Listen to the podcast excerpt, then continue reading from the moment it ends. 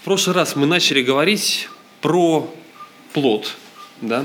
Мы говорили про то, каким он должен быть и как он должен быть привлекательным для, для людей вокруг. И одна из его а, задач этого плода, и если мы говорим о нас, как христианах, одна из задач быть привлекательной для тех, кто окружает нас. А, так уж задумал Бог, да? Яблоко вкусное, у него есть своя цель, почему он должен быть таким. Сегодня мне не пришлось даже покупать, сегодня здесь у нас этих плодов. Но я говорил, что мы залезем немножко внутрь, вглубь. Я не буду вгрызаться туда, вы поверите мне, что внутри каждого яблока есть семечки. Знаете об этом, да? Я думаю, это не, не открытие для вас, я положу сюда. Пусть она здесь лежит. А, а семечки – это очень интересная вещь. Вот о них мы немножко поговорим. А, потому что, а, потому что прежде чем семечко превратится в такое яблоко, должно произойти, должно что-то произойти очень важное. И Христос говорил об этом. Христос использовал этот образ, пример, пример с семечками для того, чтобы пример с семенем, для того, чтобы показать что-то очень важное, говоря о своем царстве, говоря о каждом из нас, о тех, кто следует за ним – Вчера был такой э, день, он вроде простой, вроде понятный, естественно, особенно для верующих людей, а вроде все равно не очень простой. С утра мы ездили к моему деду на кладбище, э, с родственниками встречались там. Нет, там есть свои обычаи, там вот нужно обязательно э, поесть на кладбище около его могилы, да, там, выпить, ему поставить стаканчик. Вот. А, у каждого есть свои традиции, что за, для, ну, что-то, кто, кто-то что-то в это вкладывает. А, ну, естественно, зашел небольшой разговор, ну, а почему вы, ну, христиане, для вас же должно быть еще проще, да, отношения. Ну, вот, типа, здесь он лежит, вот мы здесь поэтому расположились, поесть действительности к, э, к смерти вроде отношений должно быть у нас проще. Оно на самом деле, оно на самом деле достаточно, э, я бы не сказал достаточно простое, да. Оно гораздо понятней. Вот это точно можно сказать. Сказать, что проще, я бы не сказал. Потому что, э, потому что мы понимаем чуть серьезнее, что, что происходит потом.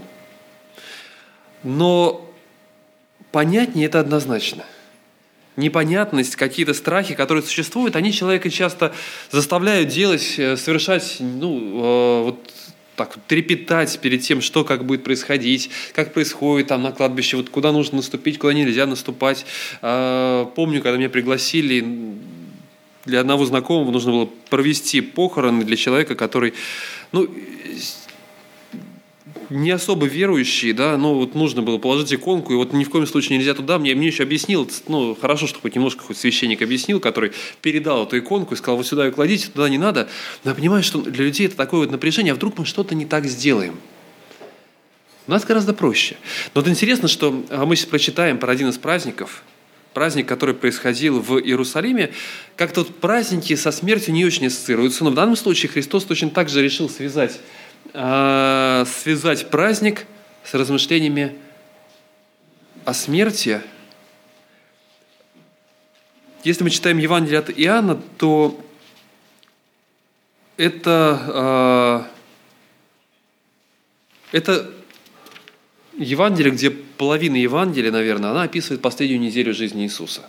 Кто-то сказал, что это рассказ о смерти и воскресении Христа с большим предисловием – вот этой последней неделе его рассказам, его беседам, а, тому, чему он наставляет учеников своих, всему этому уделено ну, непропорциональное влияние, да, ну, потому что три, три года жизни, они проскакивают там очень быстро, и потом все, это вот последние недели, которые происходят. Судя по всему, то, что происходит здесь, это уже э, после, э, после торжественного входа в Иерусалим – когда приближается праздник Пасхи Иудейской, все находятся в ожидании, толпы народа, которые пришли туда. Произошли чудеса, великие и большие чудеса, которые, э, которые делал Иисус. Что с этим делать? Как дальше двигаться? Давайте прочитаем эти стихи с 17 стиха. «Народ, бывший с ним прежде, свидетельствовал, что он вызвал из гробницы Лазаря и воскресил его из мертвых. Потому и встретил его народ, ибо слышал, что он сотворил это чудо. Фарисеи же говорили между собой, «Видите ли, что не успеваем ничего, весь мир идет за ним». Из пришедших на поклонение на праздник были некоторые эллины. Они подошли к Филиппу, который был из Вифсаида Галилейской, и попросили его, говоря, «Господин, нам хочется видеть Иисуса». Вот такой, пока вот здесь остановимся. А, Иисус в данный момент находится на вершине своей славы. Торжественный вход в Иерусалим. Толпы людей, которые идут за ним. Люди, которые знают о воскресении Лазаря. Люди, которые знают, что только что произошло какое-то особое чудо. Фарисеи, его оппоненты, главное, они понимают, что они отстали от него, мы не успеваем – мы не успеваем ничего, вы понимаете, что вот он идет, нам уже не догнать, он где-то впереди. Наконец, эллины ищут встречи с ним. Эллины, тут больш... есть э, два мнения, что кто это такие. А, возможно, это были благочестивые греки, которые приходили в Иерусалим, они не принимали еще обрезание, но было довольно много таких людей, которые узнавали об иудаизме, потому что иудаизм был, по сути, единственной такой монотеистической религией. Они... Это очень сильно отличалось от всего другого, от язычества вокруг. И были люди, которые пытались узнать, прийти. Помните про такого сотника Корнилия, например, который а, был таким. Жена полководца Тита, который разрушил Иерусалим, она была вот из таких, из уверовавших, которые э, очень внимательно относилась э, к, к иудаизму, читала, и, возможно, у него было поэтому особенное отношение к Иерусалиму. Может быть, оно стало особенным негативным, да? но оно было особенным, потому что его жена была очень серьезно, э, приход... ну, возможно, она была среди тех, кто тоже приходил, вот так вот могла как-нибудь оказаться там на поклонении. Не знаю, оказывалась она там или нет, но таких людей было довольно много. И вот, возможно, это были такие люди, которые искали встречи с ним. Возможно, это были иудеи, которые находились в рассеянии, которые находились где-то вот в окружении, которые что-то э, знали, у которых которые только на праздник приходили туда. Мы не знаем само слово, вот это вот, которое здесь используется, оно может быть использовано и так, и так. Но очень похоже все-таки, что это были греки, потому что они подходят, подходят к Филиппу. Филипп – это единственный из учеников, у которого греческое имя – Э, судя по всему, это была достаточно такая эллинизированная семья, которая тоже жила среди греков. Они нашли своего, приходят к нему из Вифсаиды Галилейской. Это город, который тоже находился недалеко от Десятиградия. Десятиградие, как-то я рассказывал вам, да, а, это города, 10 городов, которые были построены, чтобы продемонстрировать величие римской культуры, римского строя. Такие вот показательные, образцово-показательные города а, по всем правилам были построены. В одном из таких мы были, э, Бейт-Шан, раскопки его, вернее, развалины уже этого города, да, но там замечательная вот эта вот большая улица, где торговля происходит, где праздники происходят, там вот находится два, э, какой-то, э, ну, есть жертвенник, понятно, есть э, храм, э, есть эти римские бани, которые стоят, то есть это вот должно показать, вот как живут настоящие цивилизованные римляне – Рядом с, такими, с одним из таких городов как раз находилась Висаида, в контактах с такими людьми. Возможно, Филипп был как раз из такой семьи, занимавшейся торговлей. Они, но в любом случае, весть о Христе стала распространяться дальше Иудеи. Ученики, посмотрите на учеников, они знают, что нужно делать. Помните, раньше, то есть они один приходит к другому, а, а ну это мы чуть позже прочитаем, да? Ну давайте следующий стих сразу прочитаем. А, Филипп идет и говорит о том Андрея, потом Андрей и Филипп сказывает о том Иисусу, они приходят, рассказывают. Но вообще, если посмотреть вот этот момент, здесь уже люди совсем другие, ученики уже совсем другие. Раньше они не знали, что делать. Они задавали кучу вопросов Иисусу. Они боялись. Почему мы не можем исцелить? Почему мы не можем изгнать бесов? Они уже видели чудеса.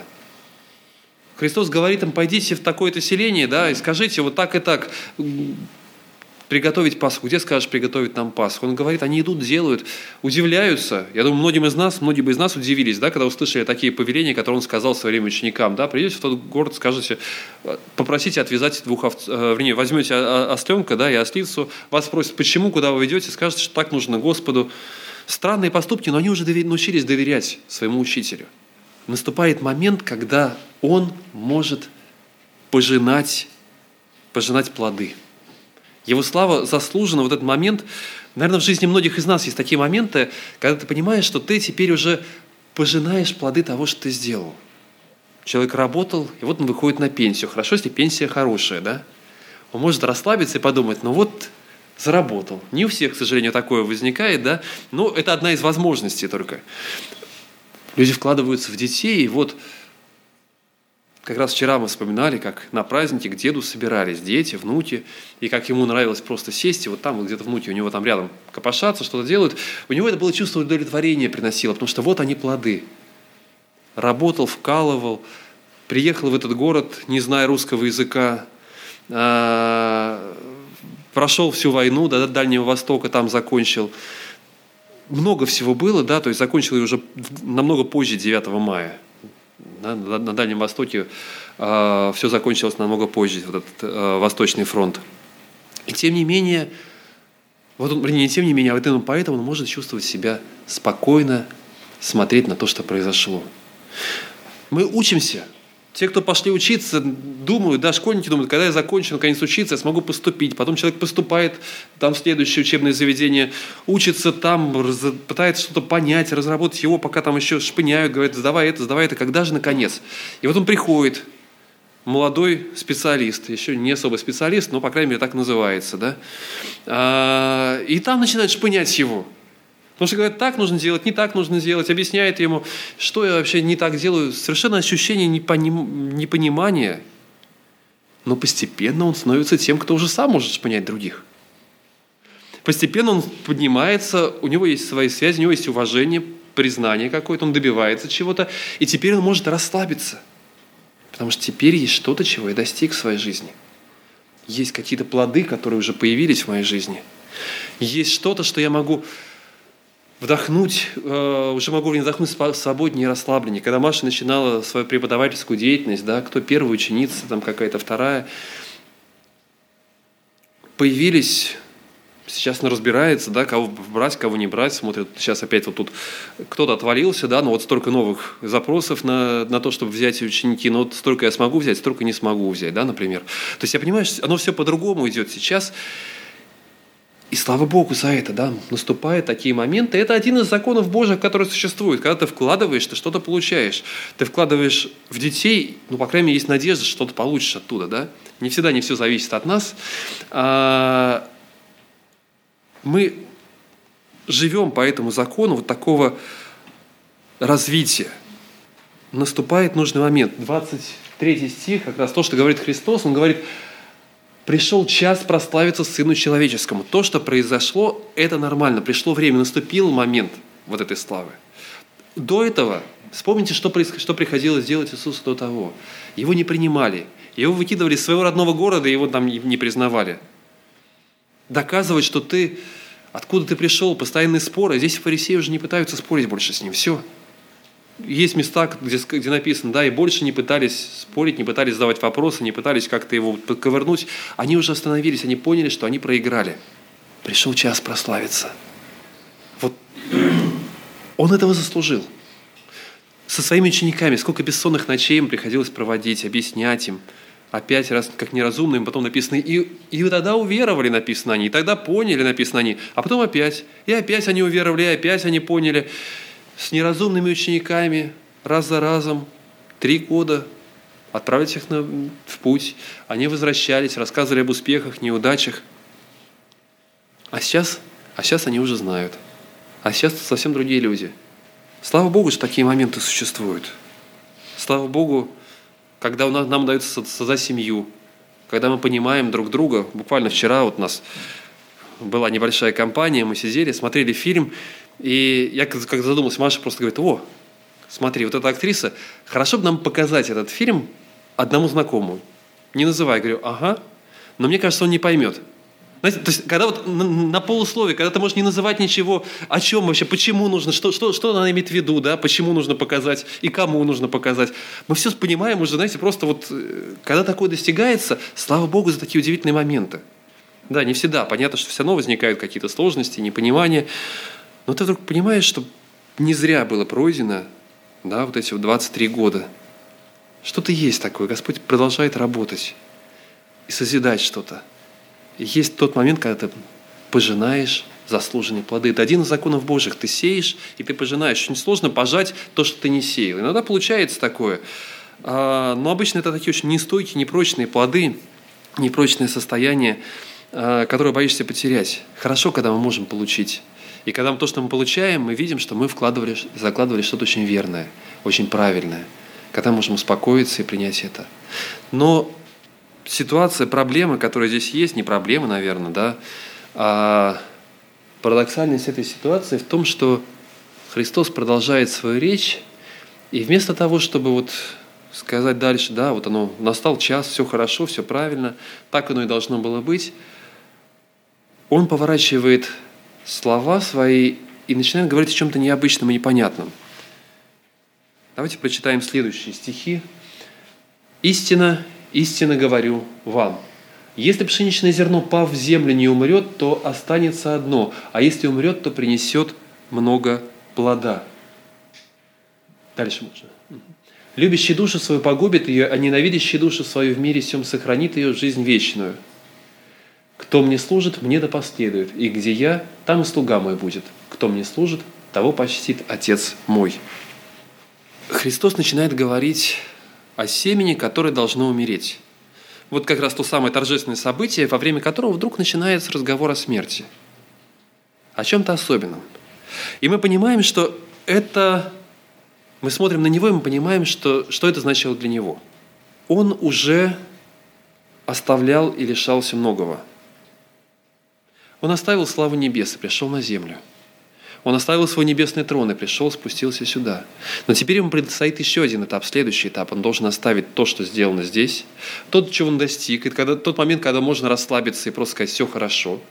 Он должен это оставить для того, чтобы получить что-то новое, для того, чтобы достичь чего-то нового.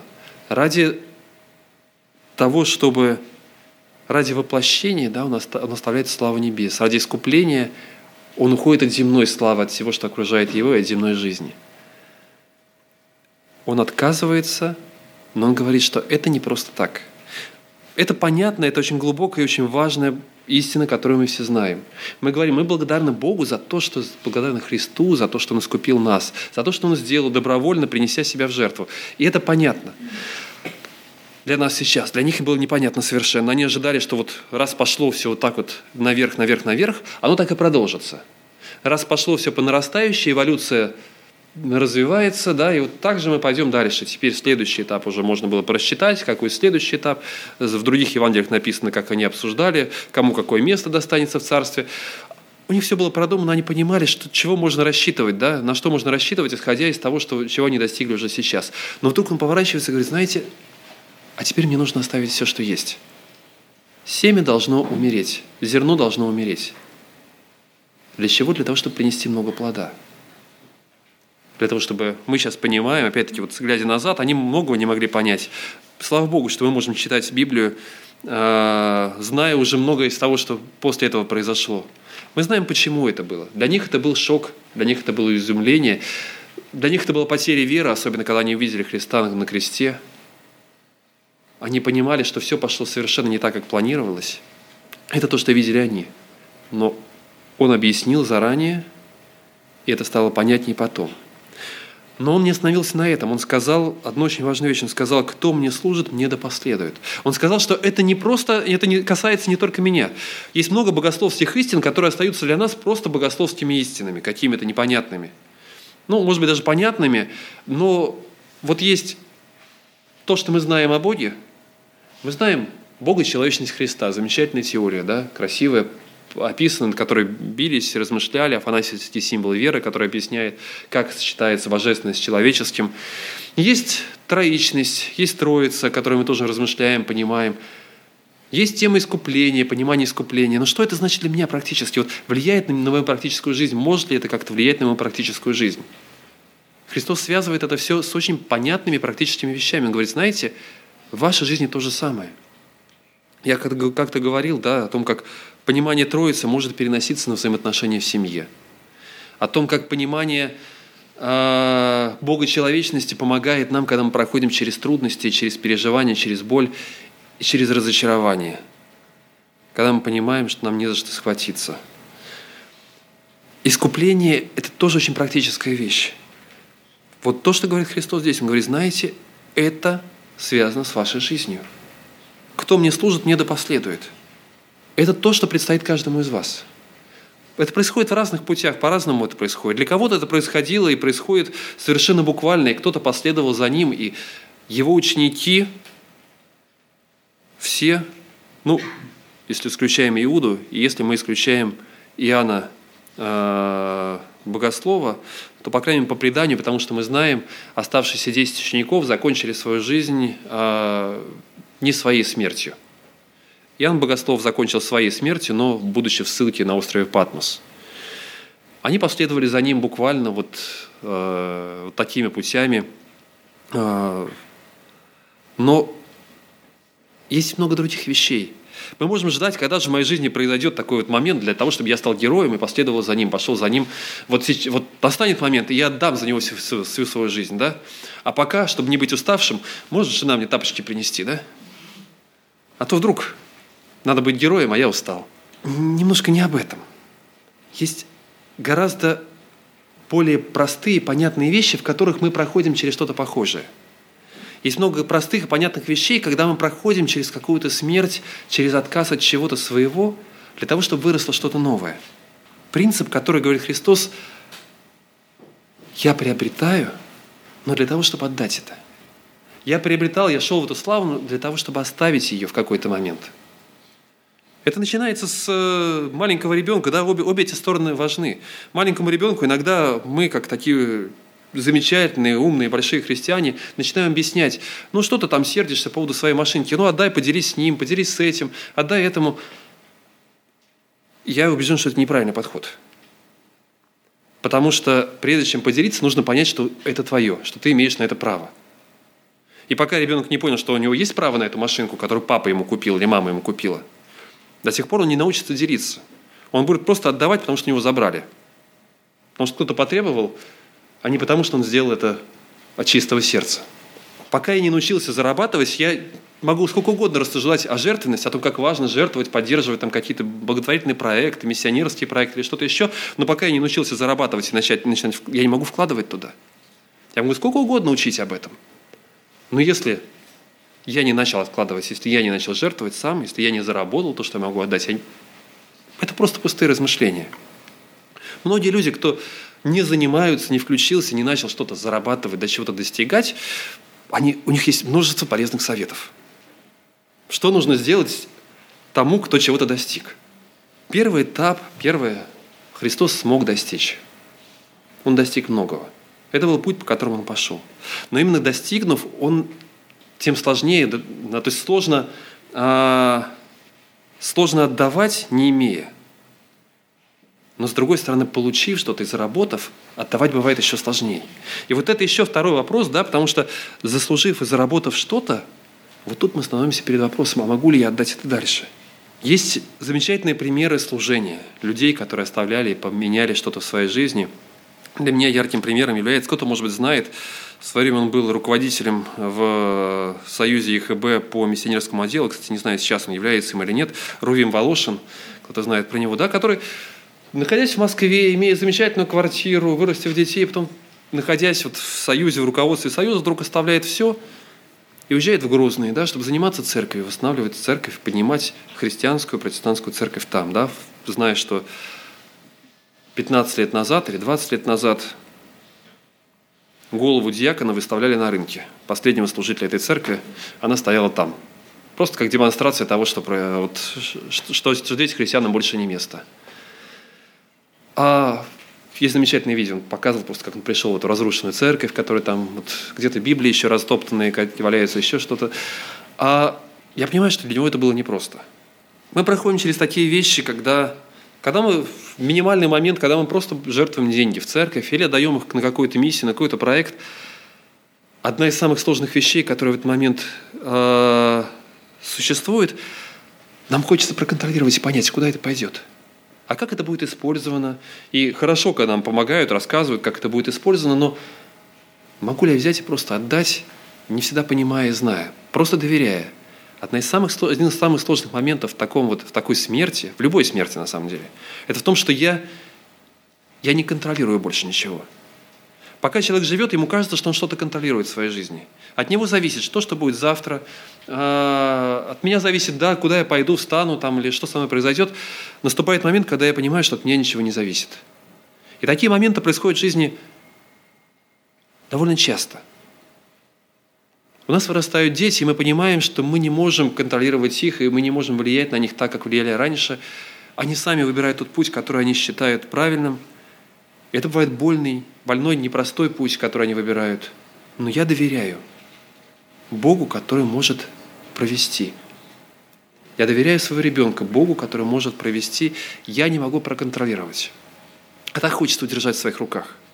Пока он маленький, посадил, поднял. Пора вставать, будильник. Не хочу вставать, а придется, да? Ты понимаешь, что он в твоих руках. А в какой-то момент ты понимаешь, что уже нет. И это очень сложный процесс, через который мы проходим. Отпустить. Вот то самое семя, которое есть. Не держать его в своей руке. Не продолжать сжимать его – у меня есть время, у меня есть деньги, у меня есть положение, у меня есть связи. Какое удовольствие, да? Вот сейчас я понимаю, если мы говорим про предыдущий этап, закончил работу на трансмировом радио, да? Я еще не закончил, да, я пошел, я знаю, что есть люди, есть миссии, служения, которые сразу говорят, давай с нами. И Бог дает что-то, да, это вот как раз тот самый подъем, я понимаю, что это не просто так возникло, и размышляешь, ты понимаешь, что это отношения, которые складывались 10, 20 лет назад с какими-то служителями, с какими-то служениями, которые развились. А, отношения, которые завязались, я пытаюсь понять, 94-95 год, например. Да, то есть такие моменты, которые происходят в нашей жизни, сколько лет с тех пор уже прошло, получается, да, они в какой-то момент вызревают, и ты понимаешь, что можно уже вот получить плод отсюда, вот там что-то можно вырастить. Но есть что-то еще. Есть умение отдать.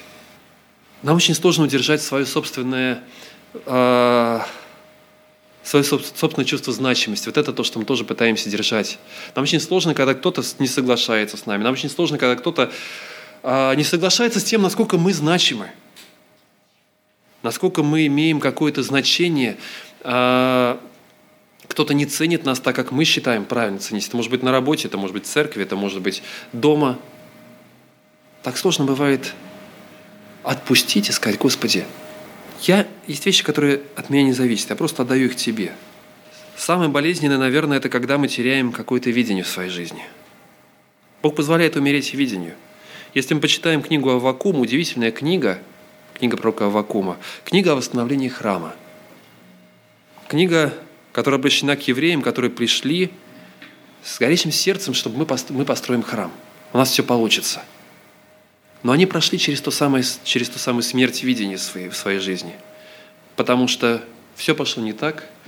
Противостояние было слишком большое, хотя они видели руку Божью. Господь благословил, Господь вдохновил царя империи, который отпустил их, и они отправились строить свою, восстанавливать свою страну и свой город. Но в какой-то момент они понимают, что все идет не так. На них пошли письма с доносами, что, происходит, что они замышляют – Следующий царь остановил процесс строительства. Все то, что они строили, все то, о чем они мечтали, все это ушло из их жизни. И появляется вакуум, который после смерти вот этого видения вселяет в них новую надежду, дает им новую картину, нового храма. И, может быть, и нужно было пройти через такое опустошение, через такое разочарование для того, чтобы, чтобы оказаться дальше впереди, начать строить и научиться доверять Ему заново по-новому, так, как они не доверяли раньше. И строить это вместе с Ним.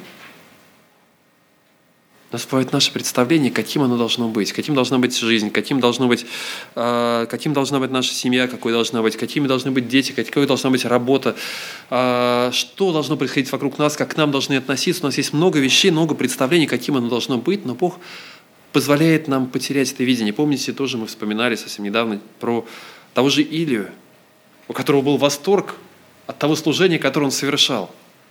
От того, что он вышел, да, как вот эти языческие э, священники, как они, в каком страхе они были перед ним. Как народ и царь сам приказал казнить их священников. Вот этот восторг, и вдруг он убегает. И вдруг он, как мы считали, три месяца, как минимум, да, он просто проводит в пустыне. В пути, И все, что он услышит от Бога, когда Господь говорит ему, знаешь, а я все равно здесь. В тихом веянии ветра. Я все равно с тобой. Вернись. У меня есть замысел, которого ты даже не представляешь себе. Но ему нужно было пройти через такое падение, через то, что он перестал надеяться на что-то очень важное для самого себя. Бог позволяет нам перестать надеяться. Он позволяет умереть нашему семени, умереть тому, тому драгоценному, что есть в нашей жизни. А мы должны научиться отпускать это из своей руки, доверяя Ему. Отпускать, понимая, что есть кто-то кто больший. Есть кто-то, кто может превратить самую большую потерю в самое большое приобретение. Есть кто-то, кто может из смерти, из смерти Сына, из самого большого ужаса, из смерти Божьего Сына сделать победу для всего человечества. Кто мне служит, мне да последует, говорит Христос. Следующий стих можно, 27, который вдохновляет меня. «Душа моя теперь возмутилась, и что мне сказать? Отче, избавь меня от часа сего, но на сей час я и пришел». Христос говорит, знаете, это часть Божьего замысла. То, что сейчас будет происходить, вот это разрушение, вот эта потеря, это часть Божьего замысла.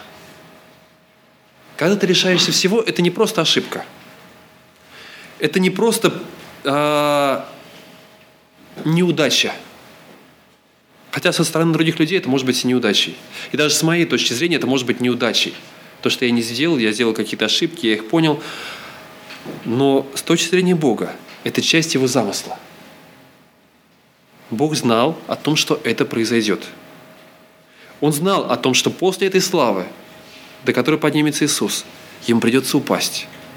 Он знал, что вслед за теми восторженными словами э, Асана, сыну Давидову, будут крики толпы «распни его». Он знал это. Он ценит то, что кричат люди, когда они кричат Асана сына Давидова. Он не говорит, что это не нужно. Это важно, это нужно. И слава Богу, что когда мы проходим через такие моменты в нашей жизни, когда все хорошо, и мы сами в восторге. Это важно. Но также и моменты падения, и моменты смерти, которые происходят в нашей жизни, смерти каких-то надежд, ожиданий, разочарования, которые мы, через которые мы проходим, это тоже часть его замысла. Потому что через это он может сделать что-то большее. На прошлой неделе а, в прямом эфире мне задали вопрос, мы читали из послания к евреям одно место, где как раз говорится о том, что кого люблю, того и наказываю, о том, что вы еще не до смерти сражались, а, бьет же всякого сына, которого любит. Там очень интересный момент, э, связанный с переводом. То слово, которое используется под словом «наказание», это не столько наказание, сколько это слово, от которого образовано слово педагогика. Когда то есть мы привыкли да, говорить об испытаниях, через которые мы проходим в своей жизни. Это так, мы проходим через испытания, через трудности. Бог испытывает, но есть одна особенность. Когда мы говорим только об испытании, мы думаем только об испытании, испытание – это экзамен. ЕГЭ. Правильно сдал, неправильно сдал. Прошел, пролетел, да? А, и мы боимся в какой-то мере этих испытаний. Для автора послания к евреям вот эти трудности, через которые проходят люди, это не просто испытание, а это педагогика, это то, как Бог с тобой работает. Если Он тебя любит, Он проводит тебя через разочарование, проводит через боль, проводит через какие-то неприятности, но именно потому, что Он знает, что может быть что-то большее, что ты можешь что-то большее, потому что Он знает, что Он приготовил для тебя что-то большее. Он это знает. И Он позволяет пройти. Нам через наши маленькие через наши маленькие смерти, через наши маленькие разочарования, потери видения, страхи, которые есть в нашей жизни, когда мы просто понимаем, что мы ничего не можем контролировать и выпускаем из своих рук, и вдруг мы понимаем, что есть тот, кто подхватывает это. Есть тот, кто подбирает и говорит, знаешь, знаешь мои руки намного больше. Мои руки намного крепче, и я знаю то, что я хочу сделать в жизни тебя, в жизни твоего сына, в твоей работе, твоем служении. Я знаю, что я хочу сделать. Не переживай. Ты не все можешь сделать. Признай это. И наступает облегчение – наступает успокоение. Не значит, что все будет хорошо. Христу до конца было трудно. И он боролся. В Евсиманском саду он боролся. Но то, что, то, с чем он боролся, он как раз боролся с тем, чтобы взять все под свой контроль. Неужели ты не знаешь, да, говорит он Петру, что я могу умолить Отца, и он пошлет легион ангелов? Неужели ты не знаешь, что у меня есть силы, я мог бы все это изменить? Но я отказываюсь сейчас от контроля, я иду по тому пути, который Господь предложил для меня. Я хочу сделать то, что хочет Он. Потому что Он знает, какому плоду, какой плод должен вырасти потом. Семя упав, зерно упав, должно принести свой плод, но для этого оно должно, для этого оно должно умереть. Христос связал праздник со смертью. Я хотел бы, чтобы в нашей жизни и смерть, и разочарование все равно были частью радости. Связать одно с другим. Да, нам бывает больно, нам бывает тяжело, но это часть пути к чему-то небесному, к чему-то большому, к тому пиру, где мы будем смотреть на то, что сделал Господь, и благодарить Его за нашу жизнь. Это доверие. Доверие, оно однокоренное словом «вера», когда я понимаю, что есть тот, кому я могу доверять. Сначала небольшие вещи, выпуская из своих рук. Что-то жертвуя, где-то отдавая тому, что ту область, которую я не могу проконтролировать. Позволяя людям делать ошибки, которые, которые я бы мог, как мне кажется, остановить. Позволяя детям вырастать и смотреть на то, что происходит в их жизни. Мы учимся доверять Богу все больше и больше, с каждым днем, оставляя то, чего мы достигли, и подчиняясь Ему, и позволяя Ему провести через следующий этап. Но мы обретаем что-то гораздо большее, более ценное. Мы понимаем, приобретаем ощущение Божьего водительства, Божьей руки, Божьего присутствия в своей жизни. И это, наверное, одно из самых радостных и спокойных и благословенных – переживаний, которые мы можем пройти, которые может, могут быть в нашей жизни. А второе, мы понимаем, что те плоды, которые Господь делает, они намного больше, чем то, что могу, смог бы сделать я, чем то, что смог бы запланировать я. Даже если я не могу понять, почему. Оно вот так или по-другому. Пусть Бог даст каждому из нас силы на это. А, я предлагаю сейчас провести время в тихой молитве. Потом у нас будет пение хора. Если у вас есть желание довериться Богу, если вы не делали этого, доверить Богу свою жизнь и пройти по тому пути, который Господь приготовил для вас, то вы можете во время пения хора, тут будет чуть посвободнее, выйти вот сюда вперед, сесть рядом со мной, где-то я здесь сяду. Да, мы с вами вместе посетим, помолимся, а, поговорим об этом. Пусть Бог благословит вас. Давайте сейчас проведем время тихой молитвы, доверяя Ему, и подумайте, есть ли те вещи, которые вам очень трудно удержать в своей руке. Если тот та область, где, может быть, руку надо отпустить и позволить Богу подхватить и провести. Господь, благодарю за то, что можем доверять себе. Ты, приобретя все, славу, величие, признание, отказался от всего для того, чтобы, для того, чтобы принести плод – намного больше, чем то, что было до того. Господь, Ты позвал нас идти за собой, и мы, мы идем, пытаемся идти, но Ты видишь, сколько вещей, которые мы пытаемся держать в руках, и то разочарование, тот страх, который возникает, боязнь что-то отпустить. Помоги, Господь, нам жить в доверии Тебе.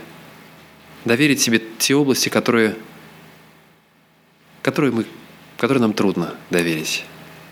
Увидеть их и признать Твою силу и власть. Сделай через нас, Господь, помоги, чтобы через нас Твои плоды выросли бы, Господь, в жизни многих людей. Чтобы через нашу жизнь, Господь, мы, через нашу жизнь Ты смог бы сделать то, что Ты задумал. Мы отдаем себя Тебе, посвящаем себя Тебе. Благослови и проведи. Благослови нас в этом. Мир Твой да будет в нас, в нашей жизни. И когда мы проходим через трудности, помоги нам доверять Тебе, зная, что Ты позволяешь нам через это стать лучше и ближе. Спасибо тебе, Боже. Аминь.